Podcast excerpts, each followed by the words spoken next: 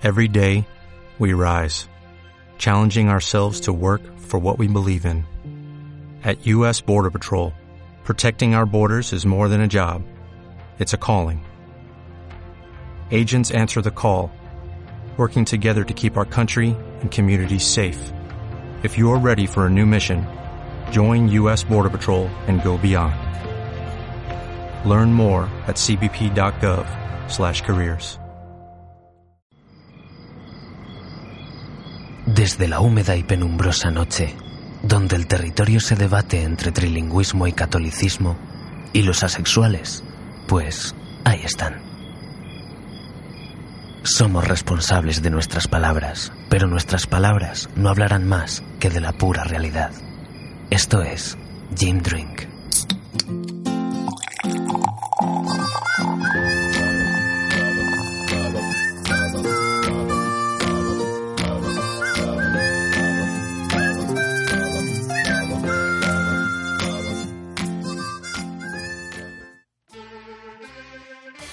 Bienvenidos a Gin Drink, gracias por acompañarnos una semana más. Un saludo a todos nuestros seguidores, esa, esa masa de, de fieles seguidores. Masa inmunda. Ma- masa que va a un aumento, ¿eh? Sí, sí. Que, que nos sigue a través de las redes, de Evox y dentro de poco de, Desde el YouTube. de YouTube. Así que bienvenidos, soy Luis Yepes, me acompaña como siempre mi, mi filmmaker favorito, Quitos. ¿Qué tal, Jepes? Eh, me acabo de dar cuenta de, de un gesto que haces que es precioso, que es cuando vamos a entrar al, al programa, haces como un chasquido hacia arriba con los dedos, que, que me acabo de fijar que lo repites siempre. Y Es que es lo que tiene ser, Súper bonito. es lo que tiene ser músico y tonto a la vez. ¿Qué tal la semana? Eh, bien, bien, bien. Le, le pongo un, un 6. Un 6 de 10. Un 6, sí. De 12. Vale. ¿Qué, ¿Tú qué tal? Bien, Tú- bien. Te quería contar una, una anécdota que me ha pasado esta semana. Estoy trabajando en una conocida empresa de, de aquí de Tres Cantos, que no voy a mencionar el nombre. No se puede decir el nombre. No, no es, no es Movistar Plus. Eh, pues bueno, es- estábamos currando ahí el otro día, yo estoy con mis cascos porque los, los de diseño somos así, nos ponemos los cascos y, y nos metemos en la burbuja. Y, y de repente veo que todo el mundo se empieza a poner de pie y, y yo no entendía qué pasaba. Y entonces me quito un, auricular y veo que, que está sonando una sirena. Y resulta que era un simulacro de incendio y me sentí como en el cole. Y no salimos de la manita, pero sí salimos eh, ordenadamente, aunque entre risas. Y fue gracioso porque, porque al bajar, pues bueno, una marabunta de gente, son creo que mil, mil y pico empleados. Entonces, pues imagínate. ¿Todos de diseño? ¿O eran todos No, no, los no. departamentos? Todos los departamentos, claro. Molaría que solo hiciesen el simulacro en, en determinados departamentos. Los de diseño fuera, 10 minutos, por favor. Y, y bueno, cuando estábamos todos fuera y en la puerta, eh, de repente había un coche de policía y me fijo que uno, uno de los policías eh, le conocía. Y resulta que era Gerardo, el policía tutor que iba, que iba al cole. Sí. iba, que iba al cole a, a- a darnos, pues eso, charlas de educación Sí. vial y... o sea que y ha, ha prosperado, ¿no? Sí, sí, ha ido, ha ido mejor. Y, y fue gracioso porque hicieron un, mis compañeros hicieron un comentario sobre el policía, mis compañeros no son de tres cantos. Entonces, claro, cuando les conté que Gerardo era el, El repartidor de condones, ¿no? el que nos daba clases de educación vial, empezaron unas coñas terribles con él. Y, y nada, eso me hizo mucha gracia. Eh, también me hizo mucha gracia que todo el mundo en, en el simulacro de incendio salió a fumar. que manda huevos, ¿no? O sea, hay fuego y tú sales a dar más fuego, pero bueno. Y, y nada, eso, esa era, esa era la anécdota. Me pareció gracioso. No, no, muy bien. Luego, si, si nos sobra tiempo, tengo yo otra para, Vale. para contarte a ti. Que nada, la semana pasada tuvimos aquí a John, a John Baldwin como invitado. Que, joder, fue un placer tenerle. Nos trajo unos temas, pues un poco. Extraño. Sí, todo, Diferentes. todo muy anárquico, muy anodino. Y hoy tenemos a una invitada que creo que hablo por los dos y digo que nos hace mucha ilusión Sí, que sí. haya aceptado la invitación. Se llama María Canora eh, en Madrid, ¿no? 1900 La Paz, y pico. Eh, viajera constante e intrépida, luchadora por los derechos humanos, sea cual sea el país donde se encuentre, gran activista en parte y especialista en callar sutilmente bocas en las redes sociales y espero que fuera de ellas también. Y además, eh, si no me equivoco, eh, por lo poco que te conozco, pero intuyo que de las pocas personas que, que se pueden ver defensora de, de un feminismo como sinónimo de, de igualdad y sentido común y no de embrismo o, o misandria. Así que bienvenida María. ¿Y qué nos traes? Wow, con esta presentación pocas palabras quedan, ¿no? No, ya- yo creo que habría que matizarla mucho. Pero que no me equivoco, ¿no? ¿Qué entiendes tú por feminismo? Eh, pues lo que, lo que Porque he yo dicho. soy feminazi. Ah, tú eres feminazi. O sea, entonces, eh, ¿sí me equivoco? ¿Te O... equivocas? o no, ¿no? Yo Embrista no soy, No, pero no, pues, feminista eh, radical... No, pero exponlo. Contradime. Hoy estamos aquí para hablar básicamente de feminismo. Sí. Entonces, si luego sobra tiempo, hablaremos de otras cosas, pero hoy es el feminismo y la palabra es tuya. Sí. Hay muchas definiciones de feminismo y de hecho no hay muchos. Ahora de feminismos en plural porque tienes muchísimos de ellos, ¿no? Empezamos con el feminismo en plan históricamente, fuimos las blancas y las de Europa las que empezamos a hablar de feminismo y luego ya se metieron a, a la faena pues el resto de mujeres del mundo y empezaron a surgir feminismos negros, feminismos gitanos, feminismos mm, de todo, ¿no? Y se empezaron a matizar las cositas. Y la movida es que al mismo tiempo que surgieron estos feminismos, nos empezó como un feminismo antifeminismo dentro de nuestra corriente, que es el feminismo liberal, que es el que obedece al capitalismo, y ese es como el súper chungo. La cosa es que en los últimos años el feminismo se ha vuelto una moda, de alguna manera, ¿no? Se ha vuelto un movimiento de masas. Y es muy fácil hablar de feminismo sin tener ni puta idea de feminismo porque el feminismo requiere de estudio y de leerte determinados textos y de una práctica constante que es muy chunga y lo fácil es irte al, al Zara y comprarte la camiseta de soy feminista vulnerando todos los principios feministas que puedes decir, ¿no? Entonces es muy guay porque está convertido en un movimiento de masas con muchísima fuerza, que es el movimiento con más fuerza ahora mismo del mundo, me atrevería a decir, o sea, lo está reventando en todas las partes del mundo. Y puede ser el inicio de todo, pero también su final, porque se está vaciando de contenido cada vez más rápido. Entonces es, es- es complicado hablar de, de un feminismo para todos, de un embrismo y de todo. ¿Se está haciendo de contenido, perdón? Que no te- Se está vaciando de Ah, vale, contenido. vale, vale. ¿Hay, ¿Hay feminismo en Murcia? Como Murcia, pregunta así seria. Murcia la- yo siempre he llamado a Murcia la Hollywood feminista. A modo irónico, claro. ni lo uno ni lo otro, ¿no? Sí, ni machismo, ni feminismo, ni en Murcia tampoco. Sí, jodido. Buena, buena frase, luego retomaremos. Sí, sí, luego Bueno, tenemos una sorpresa preparada para ello. Eh, pues nada, aparte de, de esto, que obviamente tampoco vamos a entrar a fondo porque nos daría una conversación interminable, Sí. eh, ¿qué nos traes? Pues os traigo un libro sorprendente que descubrí la semana pasada, que tiene mucho que ver con feminismo, pero de una manera tan brutal que mucha gente podrá decir el, el primer adjetivo que has dicho, ¿no? O sea, embrismo, feminismo radical, feminazi. El libro se llama Pornoterrorismo y es de Diana Torres, Mm, O sea, vamos a hablar de pornoterrorismo. de pornoterrorismo. ¿Qué tienes tú por ese, por ese concepto? Cuando hablo de pornoterrorismo, ¿qué te imaginas? Pues sadomasoquismo, pero llevado a, a, a la población, en plan, salir de- con las cámaras a la calle y, y empezar a, a pegar a gente y a sodomizarla. a la vez que te lo follas, claro. Lo bueno por lo malo. ¿eh? Pero entonces, eh, ¿cuál es la diferencia entre terrorismo y violencia sin más o criminalidad? Ah, bueno, claro, tiene que tener una razón de ser, Tiene ¿no? que tener un, un objetivo Claro, y político. sab- sabiendo que el terrorismo no implica necesariamente una violencia física. Claro. Puede ser un... Ciberterrorismo. Claro. O sea, pero el terrorismo siempre busca como un fin político, que es lo que lo diferencia eso de la criminalidad o de la delincuencia, la violencia sin más. Entonces el porno terrorismo es porno que busca un, un objetivo político, ¿no? Y esta, esta mujer lo que hace es eh, habla de la sexualidad y cómo está reprimida en la sociedad y a través de ello, o sea, para, para romperla, ¿no? Para, para reventar la sociedad utiliza el porno y no un porno suavecito, ¿no? No, no un porno de eso de 500 de sombras de Grey, que vaya puta mierda de porno hablando en plata. Son, son 50, pero Son si, quieres, 50. si quieres multiplicarlo. Pero- Y bueno, esta mujer hace cosas muy, muy interesantes. Fundamentalmente se, se dedica a hacer acciones y performance y, y cosas extrañas. Y entonces hace movidas como plantarse un escenario, que una mujer le haga fisting y de su vagina extraiga una cápsula, de la cápsula lea un poema, mientras otras dos mujeres están utilizando un dildo de formas muy exóticas y al mismo tiempo eh, proyectan de fondo, aparte de pornografía, pues diferentes escenas bastante románticas como decapitaciones, eh, escenas de mataderos, de guerras, eh, asesinatos. Y al mismo tiempo en ocasiones lanzan vísceras y sangre al público. Entonces es un combo brutal. Pero es como un, es como un cine. como un cine. O sea, quiero decir que, que hay más espectadores, no solo es un espectador. Sí, sí, sí, sí, sí. Es un escenario. o sea, Sí, están sí. encima de un teatro. Eh, pero ella, ¿quién quiere convencer con eso?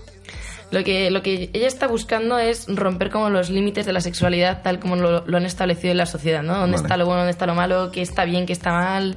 Eh, porque tiene acciones más light, pero que son brutales también, como grabarse a sí misma follando con otras tres colegas y luego esconder las grabadoras por distintos puntos estratégicos del Vaticano. Entonces, en medio de una misa, ¡pum! y está denunciando pues la represión sexual que se inculca desde la iglesia, ¿no?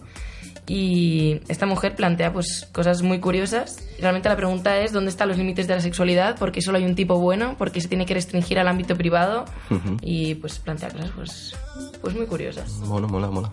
Más allá de los límites del humor, límites de la sexualidad. Sí, sí.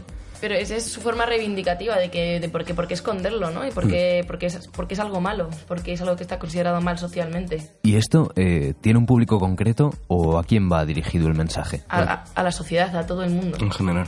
Hmm. Lo que pasa que yo creo que, que socialmente eso está mal visto, claramente. Pero ¿no crees que puede crear repulsión en vez de crear lo, lo contrario? O sea, lo que quiere ella es eh, abrir la- las mentes de la gente y está consiguiendo más bien lo contrario.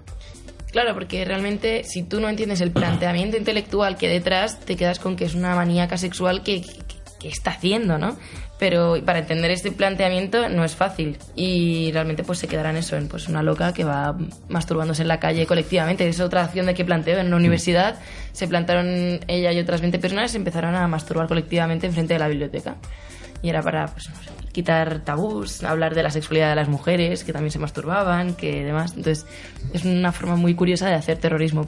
Por lo menos curiosa. No, No, sé. curioso un rato. O sea, yo lo veo como, como alternativa o como propuesta para ayuntamientos.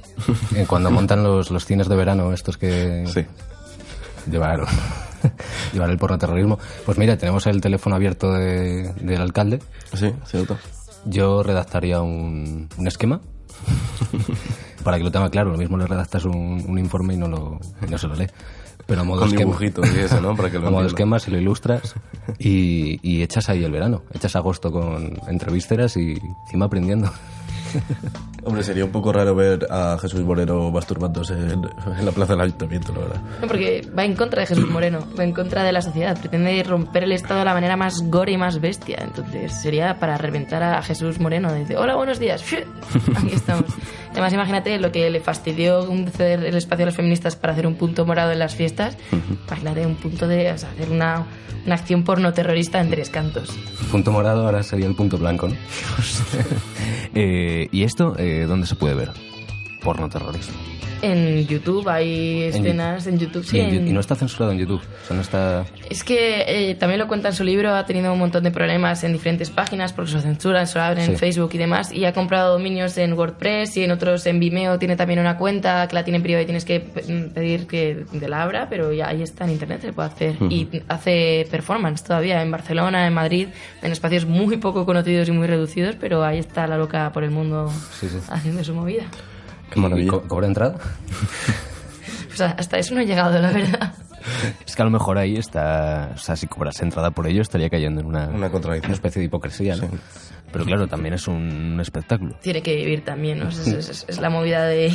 Claro, no, no, sí, en el arte, tal y como lo, lo concebimos, pueden convivir perfectamente la idea de hacer un espectáculo con, con, con la de transmitir un mensaje, ¿no? Un mensaje de crítica social o, o el que sea. Sí, pero si cobras por ello ya se te mira con otros ojos.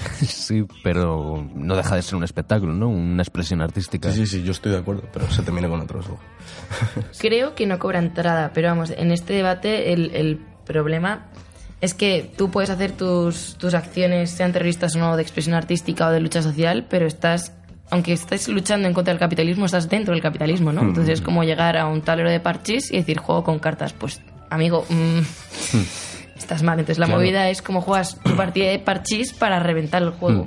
De hecho, con, con este libro, lo, este libro está de forma gratuita en internet, por cierto, por No Terrorismo de la Torres PDF, y ahí está Es dominio público. dominio público y te cuenta en el prólogo ¿no? que ella necesita vivir, necesita hacer pasta, entonces este libro eh, encuentra un poco de sus ideales, al principio tenías que comprarlo, ¿no? Bueno, es su, su fuente de sus- subsistencia. No Pero tiene, eh, perdona que te corte, no tiene ninguna especie de crowdfunding o página en la que de libre donación donde la gente pueda descargarlo gratis o donar la cantidad que considere. Eh, no, no, no utiliza ese método, ese método de financiación, sino, bueno, ella como lo que, lo que dice es que, bueno, que finalmente los principios han podido a su afán de sobrevivir y que lo ha publicado de manera en, en internet, que está trabajando en un libro, entonces la, la manera que va a tener de sobrevivir sin faltar a sus principios es que eh, va a publicar de manera gratuita el- un libro cuando publique el siguiente. Entonces, de manera, o sea, su legado siempre va a estar de forma gratuita para el, co- al público, pero ella va a tener su manera de subsistir. Entonces, me parece una forma bastante inteligente de sobrevivir en el sistema, pero reventándolo al mismo tiempo. Sí, porque tampoco te estás lucrando, no estás haciendo dinero de más, sino que estás subsistiendo, como, como dices. ¿Su nombre lo, lo has dicho? Diana Torres. Vale. Eh, pues ahí queda el porno terrorismo. Eh, te vamos a poner un vídeo que encontramos hace un par de semanas que no sé si tú te acuerdas cómo llegamos a ello. Eh, Es sí, que empe- sí, empezamos sí, a buscar eh, me acuerdo, una vieja y un viejo van para Albacete. Luego seguimos con la gallina turuleta y por alguna inquietante razón eh, pues llegamos a, a este vídeo que te vamos a poner y voy a ir parando para irlo describiendo para lo que las personas que nos están escuchando. Es de una... El anuncio es de una marca de cervezas argentina que se llama Cerveza Quilmes Es, es brutal el vídeo, o sea, es, es una maravilla. y pues vamos a verlo ahora.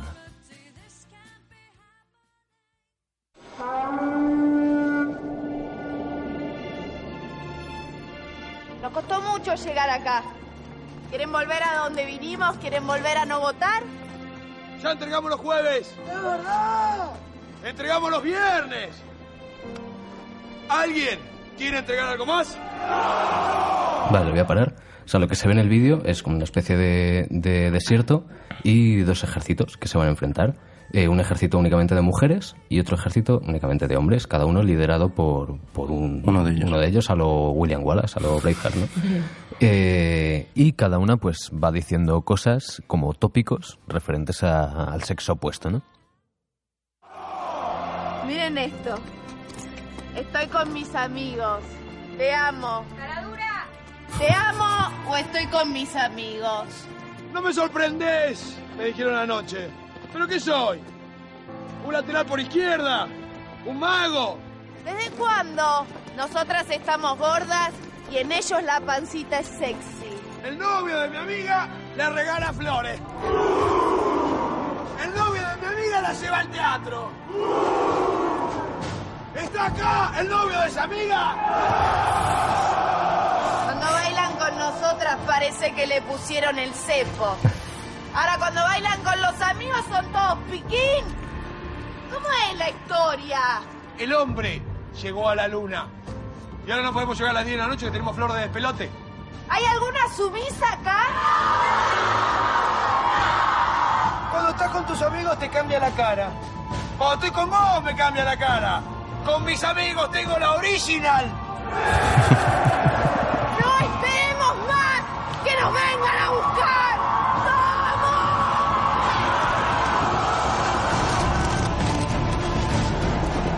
Aquí los, los dos ejércitos están corriendo. Sí, lo vuelvo a parar. O sea, ahora vemos como los dos ejércitos ya van a entrar en, en trifulca. O sea, dos, una masa enorme por cada, por cada uno de ellos. Y lo que ocurre ahora, pues te sorprenderá. O sea,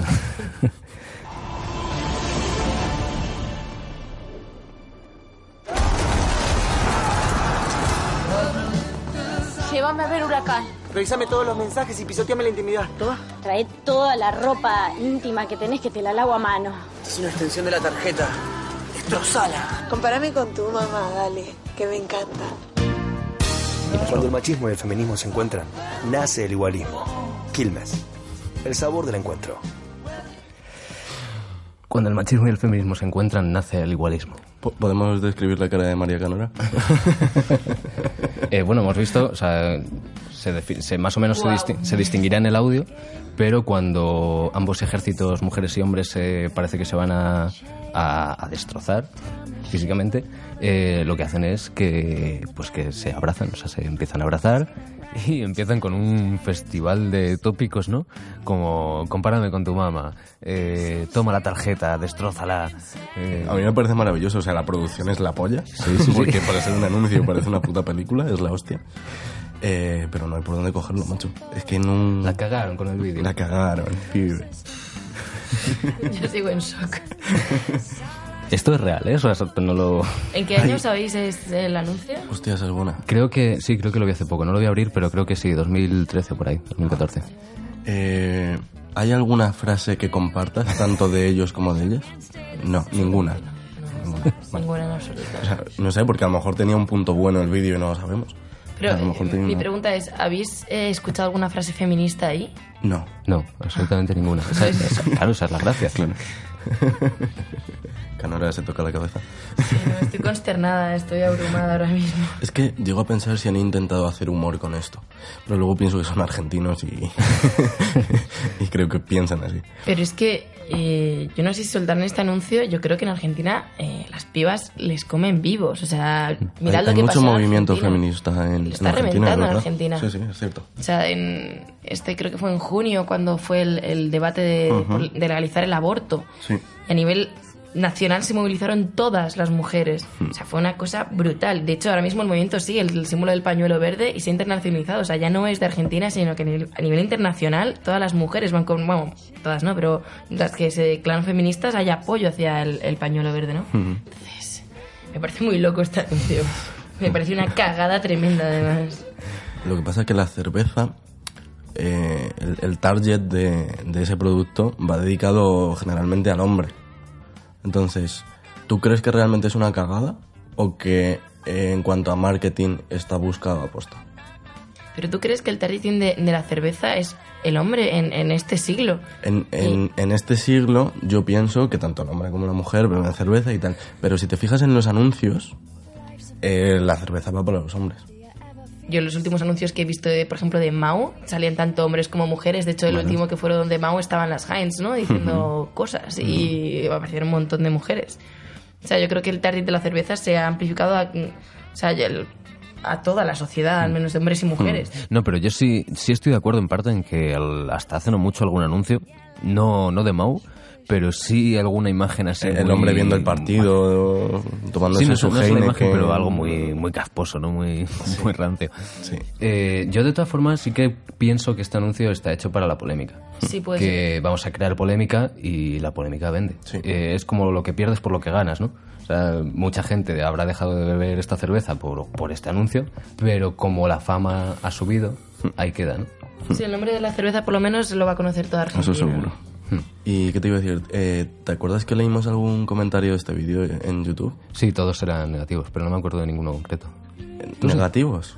No, no recuerdo, pero Sí, te preguntaba sí, todos porque eran, tú te todos- sueles acordar. Todos eran negativos, pero tampoco eran muy, muy a navaja. O sea, eran comentarios en típicos de como de, joder, Meh, qué, qué tópico está, así como, qué, qué gracia, ¿no? Que, Pero, mm, o sea, es, es muy curioso, ¿no? Porque eh, el movimiento feminista, como está tan, tan a tope, lo que ha recibido también es un movimiento reaccionario absoluto, o sea, contra las feministas.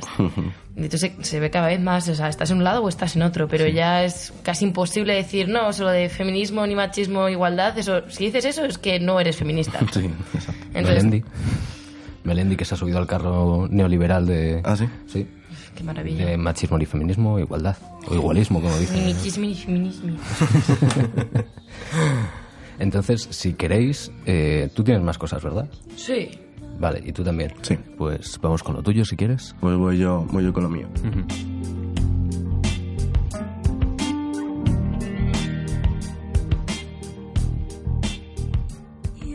Bueno, es un, es un vídeo que encontré hace tiempo ya en Facebook y, y me encanta el, el nombre del vídeo porque, bueno, es un vídeo que en realidad es un audio que, que lo han ilustrado y lo han animado y tal. Eh, el nombre del vídeo es El plátano corre peligro y no me refiero al heteropatriarcado. Pero lo mejor es que no tiene absolutamente nada que ver. Eh, os voy a poner el vídeo eh, para que lo podáis escuchar. El plátano debe morir. Al menos tal y como lo conocemos. Los plátanos son un engendro de la naturaleza. Es una de esas frutas que no tienen semillas. ¿Y cuál es el principal objetivo de las frutas? Exacto, la diseminación de las semillas que permiten que se reproduzcan hasta el infinito. Pero no es el caso del plátano. No tiene semillas, ninguna. Y precisamente lo que es su principal virtud es lo que lo pone en peligro. Pero comencemos desde el principio. Es verdad que el plátano que se comercializa, el que comemos todos en nuestra casa, no tiene semillas, pero el primitivo, el original, sí que las tenía. Los plátanos crecen de otros plátanos, pero no es que los diferentes plátanos que consumimos formen parte de una misma especie, es que todos los plátanos son el mismo plátano, son clones. Y esto es así desde 1960, desde el plátano Cavendish, el plátano original y el que se comercializa en un 99% del mundo. Hasta la década de los 50 existía otra especie predominante, el Gros Michel, un tipo de plátano más dulce, pero la enfermedad de Panamá empezó a hacer estragos. Bueno, lo, lo para mí. Eh, nada, o sea, quería comentar eh, si creéis, volviendo a, a, la, a, la, palabra que no me gusta, a la de populista, sí. eh, si creéis que ese titular ha sido populista para ganar reproducciones en el vídeo y que no tenga absolutamente nada que ver con el heteropatriarcado, o si realmente tiene algo que ver con la desaparición del plátano. es que yo no, o sea, con el trozo este no termino de pillarlo, tío. El, si, si realmente está hablando del plátano es un, es un símil un poco rebuscado, ¿no? Ahí voy porque de hecho dicen el plátano es todo uno, el Hmm. resto de plátanos son clones. Y eso me recuerda a todos los hombres son iguales. Entonces... Referencia bíblica. Sí, sí, un, sí, un, un tópico, volvemos a los tópicos. Entonces, no sé si va por ahí o, o si realmente esto es verídico y, y, y, el plátano como tal no existe y viene todo, según ha dicho el vídeo, el mismo plátano. Un poco como la, la, creación de las necesidades, ¿no? Yo creo que es totalmente para, para eso, para, bueno, hemos lo mismo, polémica, hacer el, el, clickbait este, ¿no? De, de, ¿qué es esto? Ya, o sea, ya tanto feministas como no feministas, pues, ¿qué, qué, qué están diciendo, no? ¿Qué, qué mierdas dicen ahora? Y psh, ganar visualizaciones. Es que ir más allá, o sea, ¿qué, qué haces? O sea, ¿dónde se queda la comparación cuando empiezan a hablar de plátanos dulces y tipos de plátanos? O sea, se me va un poco el esquema por ahí. ¿Esto, ¿Esto de qué es? Esto es de Magnet. Es una página de Facebook uh -huh. que suben vídeos y tal. Y, y, esto lo quería unir, ya que han hecho la referencia del, del, plátano con el miembro masculino. Esto es una, es una noticia de, de la vanguardia eh, de hace ya unos meses que critican a Santi Millán por un chiste machista. Hmm. Que hizo. ¿De hace cuándo? No. Eh, uf, no, no, te sé decir. Mira, sí, sí te sé decir. De julio, 18 de Hmm. julio. ¿Vale? Le critican por un, un chiste machista que hizo en un programa que presentaba. Sí, Santi Millán ya tuvo problemas por chistes, creo que fue a, a mendigos. ¿A mendigos? Puede ser, no, probablemente me equivoqué, pero tuvo también polémica hace, hace años. Investigaremos sobre Por ello. otro tuit que escribió. Lo traeremos en el próximo programa. Eh, bueno, pues eh, aquí pone que las redes critican al presentador de Mi madre cocina mejor que la tuya, que ya el nombre del programa te dice si es machista o no, eh, tras hacer un comentario sobre pechugas. Y el comentario, el comentario es, es el siguiente. Eh, tenía que cocinar unas pechugas de codorniz, una de las, de las concursantes, y en ese momento eh, Millán soltaba un comentario dejando claro que al hablar de pechugas se refería al ingrediente principal del plato y no al busto de las concursantes. ¿Qué os parece? O sea, esto fue en pleno directo, ¿no? O sea, vamos, a, vamos a cocinar pechuga. Sí. Estoy hablando de, de, pechuga comida, ¿no? Efectivamente. Eh, a mí realmente no me parece tan machista porque lo, lo noto en un tono jocoso y, y que me parece pues, ridículo. De hecho, me, me, parece pues una gilipollez porque, joder, es un chiste que se ha hecho mil veces y que... Claro, que es como lo de antes, como decir, estoy hablando del plátano la fruta, no del plátano... Exacto, o sea, no me parece ofensivo a mí. ¿Tu punto de, de vista de mujer te parece ofensivo que digan pechugas?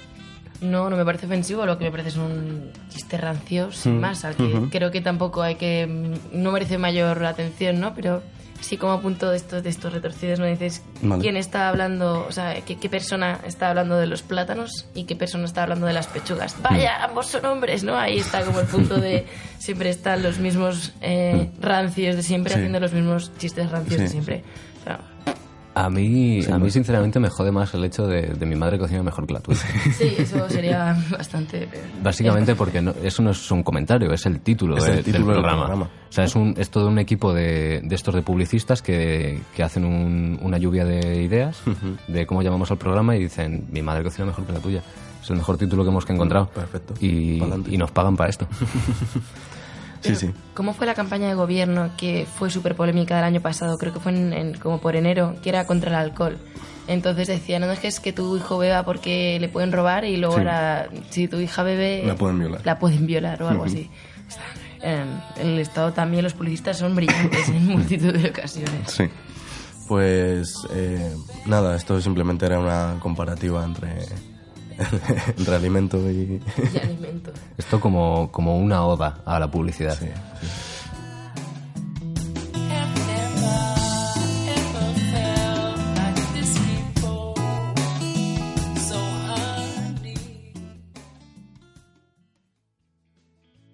Pues voy a continuar con, con, la sección trans, que como ya dije en las semanas anteriores, eh, voy a hablaros de cosas que pueden pertenecer a un punto de vista o a su opuesto, ¿no? Aunque a veces las antípodas se toquen, ¿no? Entonces os voy a enseñar una foto que ahora describiremos o la podéis describir vosotros. No sé si a lo mejor vais a saber de qué, de qué es esto. Hostia. Uf. Son siete mujeres eh, totalmente vestidas de negro. Vestidas de negro con lo que puede parecer un burka, ¿no? Pero no es un burka. No, no, no, suena esta foto, ¿no? No, no me suena, pero tienen algo en las manos, ¿no? O sea, ¿qué es, qué es lo de las manos? Podrían ser monjas también, ¿no? Monjas vergonzosas. no son monjas, tienen una ligera relación, pero no son monjas. ¿De dónde pensaréis que es esta imagen? No tengo ni idea. Os digo que es de la actualidad. Es de la actualidad. Sí. Y me tomo la libertad de titular esta imagen La liberación de la mujer comienza en Verger de la Frontera, Cádiz. No mejor. Eh, esta vestimenta que llevan estas siete mujeres se llama el traje de cobijada, que es una mezcla de manta y saya. Y Corel se vestían y cubrían las mujeres con independencia de su estatus social para sus quehaceres diarios en la calle. Es una prenda de origen que se remonta al siglo XVII y siglo XVIII y, es una costumbre arraigada en los reinos peninsulares, no es exclusivamente de Cádiz, este pueblo de Cádiz, de Verger de la Frontera. Y el caso es que, bueno, desde el siglo XVII y siglo XVIII, por tradición, lo utilizaban en estos reinos peninsulares, pero lo adoptaron en, Cádiz, ¿no? Que, por cierto, me ha apuntado aquí que la República prohibió este traje en el 36 porque podían mascarar delitos por el halo de misterio que rodeaba a, ese, a esa vestimenta. Y dice aquí el jefe de protocolo del Ayuntamiento de Vejer de la Frontera, que me ha hecho mucha gracia, el señor Juan Mejines, que dice, la tapada es austera por fuera y rica por dentro, como le ocurre a nuestros patios andaluces. Queda claro que austera es.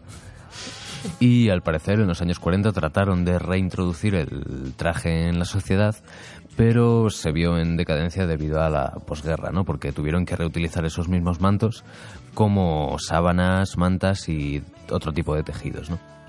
Pero a partir del 76, con la muerte de Franco y la llegada de la transición, volvieron a popularizar el traje. Y a partir de los 90, para implantarlo aún más, y debido sobre todo a, una gran cantidad de turismo que recibía el pueblo, eh, empezaron a hacer concursos. Eh, en honor, o sea, ellos celebran la fiesta, unas fiestas en honor a la Virgen de la Oliva, y organizan concursos tanto infantiles como adultos en donde nombran a la reina y damas de cobijadas, que es como llaman a, estas personas. Y al parecer, pues lo que se puede ver allí es como a las vejeriegas, eh, tanto a las niñas pequeñas como a las adultas, ya se les hace sus trajes, ¿no? De sus trajes de cobijada para que compitan, pues de una forma muy, sana entre ellas y defiendan muy orgullosas, como dicen ellas mismas, eh, las tradiciones y costumbres del pueblo, ¿no? Entonces, eh, yo esto me lo quería llevar a, que bueno, lo que queráis decir podéis comentarlo o simplemente se queda ahí.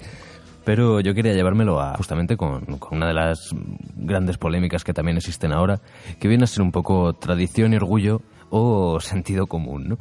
Que las más famosas probablemente pues sean las relacionadas con el maltrato animal, ¿no? Véase el toro de la vega, lanzar una cabra desde un campanario, eh, etcétera. Pero las que a mí me gusta destacar, que creo que son las que no tenemos muy en cuenta, pero son costumbres y tradiciones que tenemos muy introducidas en, en nuestra vida cotidiana, ¿no? Y pues estoy hablando de una cena familiar, como la Nochebuena, ¿no? Un cumpleaños o, o el concepto de matrimonio, que desde un punto de vista puedes verlas como, como una total aberración y destrucción y fracaso del ser humano. Eh, dale. A ver, eh, está claro que cuando se habla de tradiciones, eh, si, si ves las tradiciones de fuera, de hecho a mí me pasa mucho, eh, hablando con, con mis padres cuando, cuando llega la época del Ramadán, por ejemplo, y salen las imágenes en el telediario, o, o cuando sale la, la, la Virgen de, del Rocío y, y la gente se, se agolpa en, en las vallas y empieza a tirar a sus Los niños. Claro, empieza a tirar a sus niños. Que, que yo pienso, joder, y luego cómo sabes cuál es el tuyo, ¿sabes? En plan, luego te tienes que poner a, a Es que, buscarle. fíjate, es, es un poco absurdo, pero luego la relación con los bebés robados de... Sí. Luego nos quejamos, me en la hostia. Pues, joder, yo creo que son bastante comparables, pero una está bien vista en este país y Mm. otra no. O sea, decimos, eh, eh, bueno, dicen, eh, los putos moros, ¿no? Que locos están, sus tradiciones de mierda, que se van ahí a, a rezar y no sé qué, Sí. y Ramadán, y están sin comer y tal y cual. Empezamos a, a soltar verborrea sobre, sobre ellos, pero no nos fijamos en lo que tenemos aquí. O sea, estamos sa- sacando a gente vestida del Ku Klux Klan por las calles con, con cirios y con, con un tío eh, empalado en una cruz. O sea, vamos a ver. ¿Te acuerdas, ¿Te acuerdas la semana pasada que te estaba leyendo un manifiesto de Vox en contra de- del orgullo gay? Sí. Y según te estaba leyendo todo lo que criticaban del orgullo gay, me dijiste, ¿de qué están hablando? La fiesta del Rocío. Tal cual. Y es exactamente eso. Tal cual. No, te dije de Semana Santa. Bueno, de Semana Santa. Era clavado. O sea, criticaban un montón de cosas del orgullo gay, que se ensucian las calles, que no sé qué, y dije, tío, es que eso es puta Semana Santa. O sea, de todo lo que se quejaban.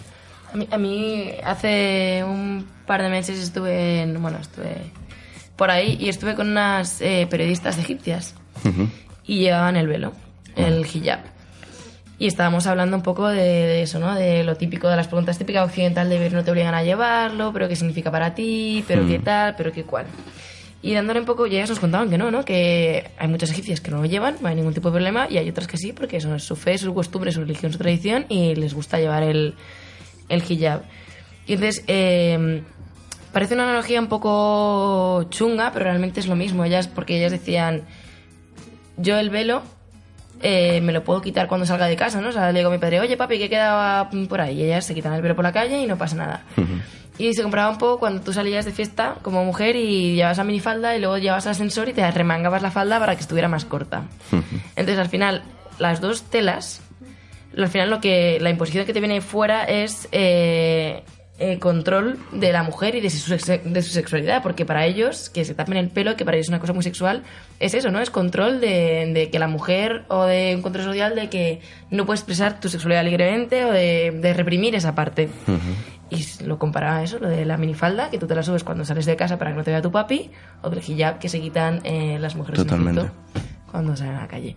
Y es, eh, me pareció un, un- esto muy curioso. Respondiendo ahora de las tradiciones y a, que genera eh, conceptos que decías del matrimonio, la tauromaquia y no sé qué, yo creo que evolu- evolucionamos, ¿no? Y que no hace falta romper con el pasado, o sea, no hace falta reventarlo y reescribir la historia, eso es imposible. Mm. Creo que hay que tener cierto respeto, al menos reconocerlo históricamente que estuvieron ahí, pero creo que hay que re- reinventarlo. O sea, mm, cada uno en su expresión, cada uno en su cultura, cada uno en su forma, pero las cosas están cambiando y, y hay que evolucionar con ellas, pero no significa dinamitarlo y, y borrar la historia de la tauromaquia, ¿no? por supuesto no. Sino que a lo mejor hay que venerar un poco la valentía del hombre, que era lo que buscaba la, tauromaquia, de otra manera, ¿no? Sí, pero no estamos hablando de la taromaquia. O sea, la taromaquia, digamos que puede ser un debate bastante, entre comillas, sencillo. Ujú. Básicamente Y entonces, porque específicamente, ¿a qué te referías? yo estaba, yo estaba enfocándolo con esto, con la tradición y costumbre de, en este caso, Vergero de la Frontera, Ajá. con las vestimentas eh, que, como he dicho, o sea, parece que tienen una tradición musulmana, pero ellos niegan esa, Hombre, ese origen para, musulmán. para mí, eh, este tipo de tradiciones para quien las quiera. Es decir, eh, creo que hay que visibilizar que estas tradiciones no, no te las tienen que imponer, que hay otra forma de vida, más allá, y que si no quieres, pues que a lo mejor la gente del pueblo no te mire mal por no llevar esa vestimenta cuando son las fiestas patronales. Entonces, tanto aquí como fuera de, de España, te estoy hablando. O sea, que, que haya más opciones y que si realmente una mujer quiere ponerse el hijab o quiere ponerse el, no sé cómo se La llama cobijada, el el traje de cobijada. eh, que pueda hacerlo libremente porque a lo mejor para ella es importante por tradición familiar por, por Sí, que sí, tenga sí. sus, sus motivos propios pero que conozca otras cosas Claro, y se le estoy, permita yo estoy yendo al hecho de cada, cada fiesta de la Virgen de la Oliva elaborar concursos. Concursos tanto infantiles, o sea, estamos hablando de niñas que lo mismo tienen 6, 7 u 8 años, Hmm. y como de adultos. O sea, el problema es de quién se presenta o sea sí, pero a las niñas, las niñas se presentan por voluntad propia.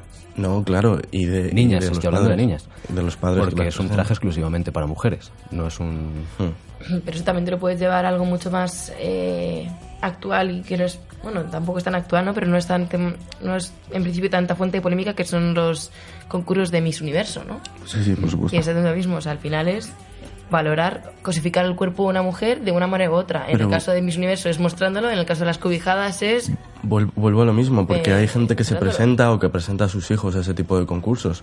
Si no hay mercado para ello, ese concurso muere.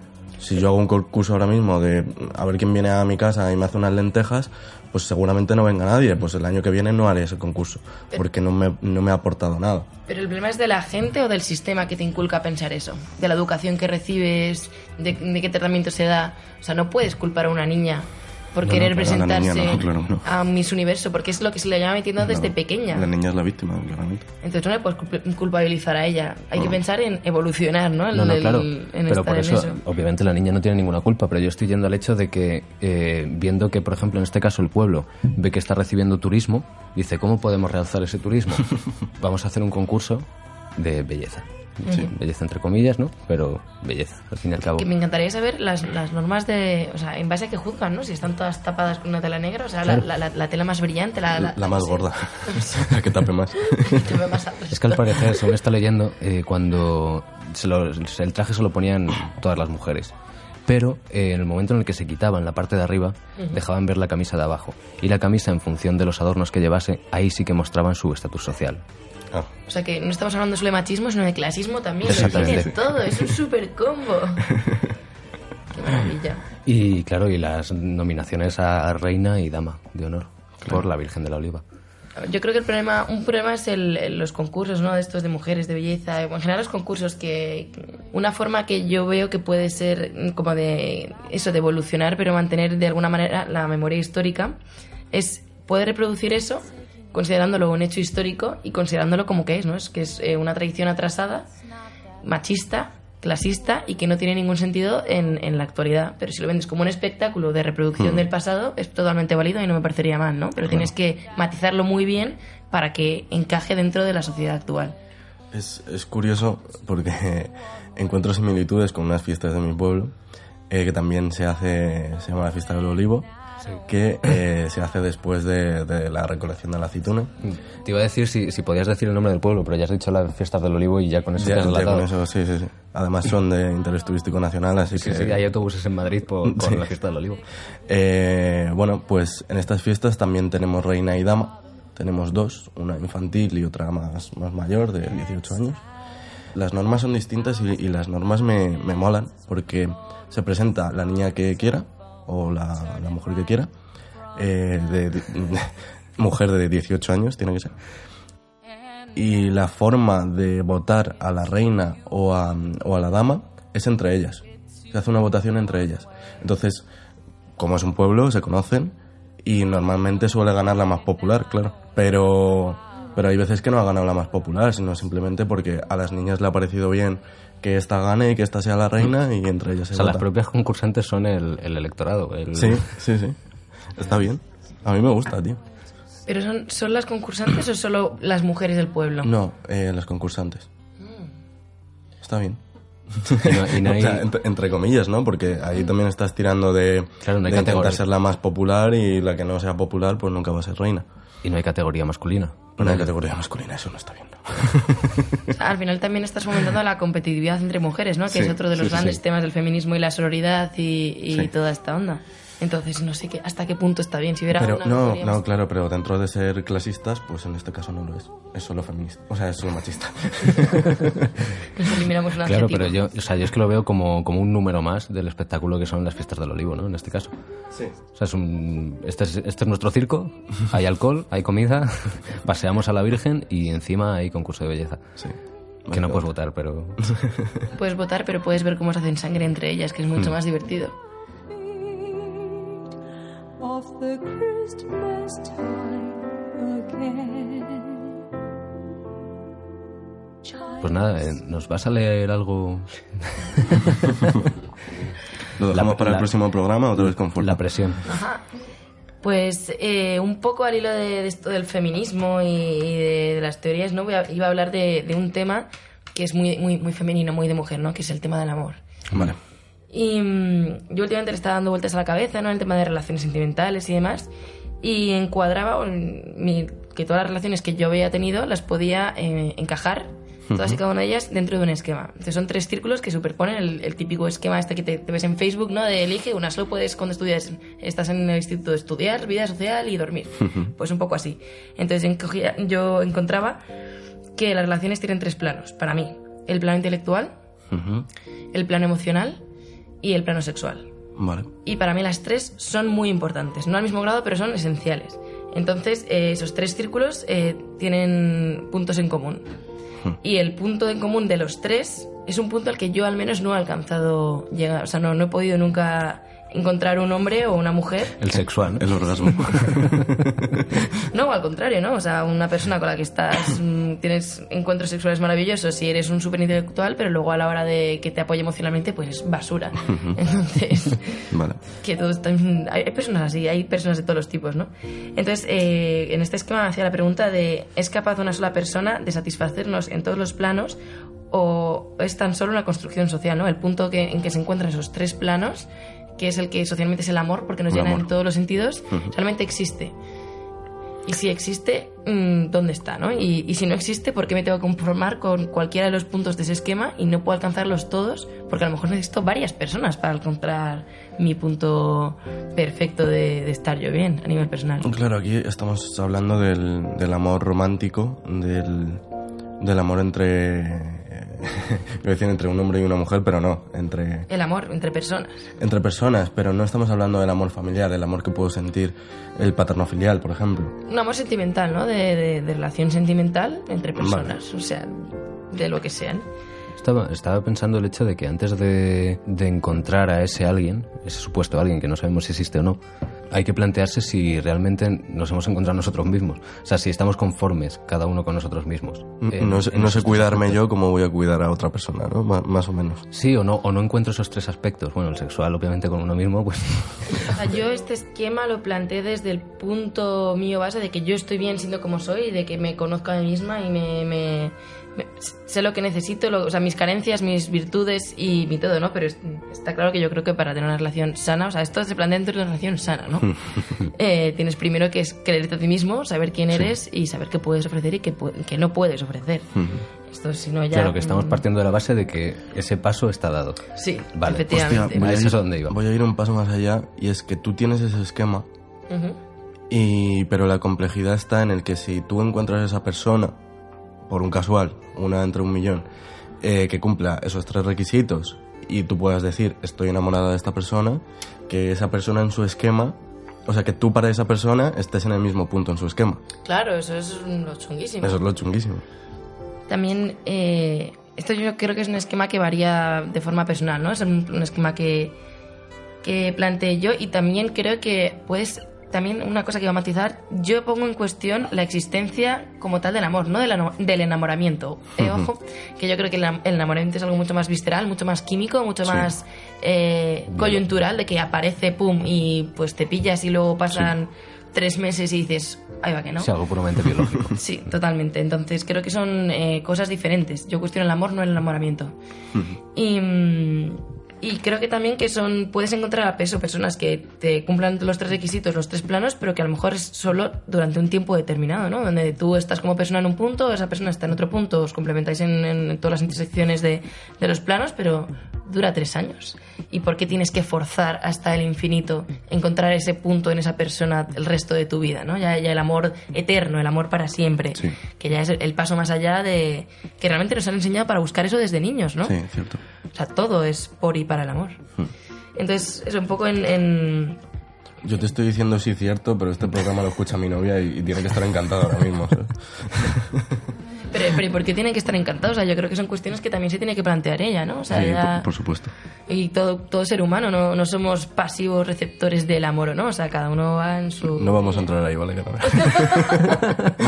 Vamos a cortar aquí y léenos tus vainas. Vale, antes de, antes de que leas algo, lo que nos has traído, o bueno, es una escritura tuya para ti, ¿no? Ujú. O sea, eh, te voy a leer una, una frase que he leído justamente hoy de Richard Ford, Que dice, de todas las cosas que he visto pasar en mis casi 75 años de vida, el amor es lo único que perdura. ¿Qué amor? ¿De qué tipo? ¿De quién? Pues no lo ¿Para sabemos, quién? pero hay que, pero habrá que preguntarle a Richard. Claro. Yo creo que habla del amor desde un punto de vista o desde un concepto básico y casi superfluo. Es que eso, casi, eso casi que me suena cristiano, ¿no? Lo de mm, la vida me ha jodido, pero Dios siempre sigue Sí, ahí. ¿no? sí, sí. O sea, como no lo puedo definir, no lo puedo tocar, no puedo hacer nada con él, pues está ahí para siempre. Pero Sí, sí, sí. ya está. El amor de mi madre, ¿no? Y, y con pinzas cogiendo eso, ¿no? Porque El amor del fracasado. ¿no? sí, Vale, pues si te parece terminamos con, con tu texto. sí. Romantizamos las eyaculaciones, las pollas empalmadas y los coños mojados. Romantizamos la vulnerabilidad, los celos, la adrenalina. Romantizamos las lágrimas, el dolor, las noches sin dormir. Romantizamos la soledad y las drogas, la tinta. Romantizamos de una manera irracional, de forma casi demente, sin ningún sentido lógico ni coherencia. Romantizamos hasta que todo deja de tener sentido si no se hace por y para el amor. Dios es amor. Tus padres te engendraron desde el amor.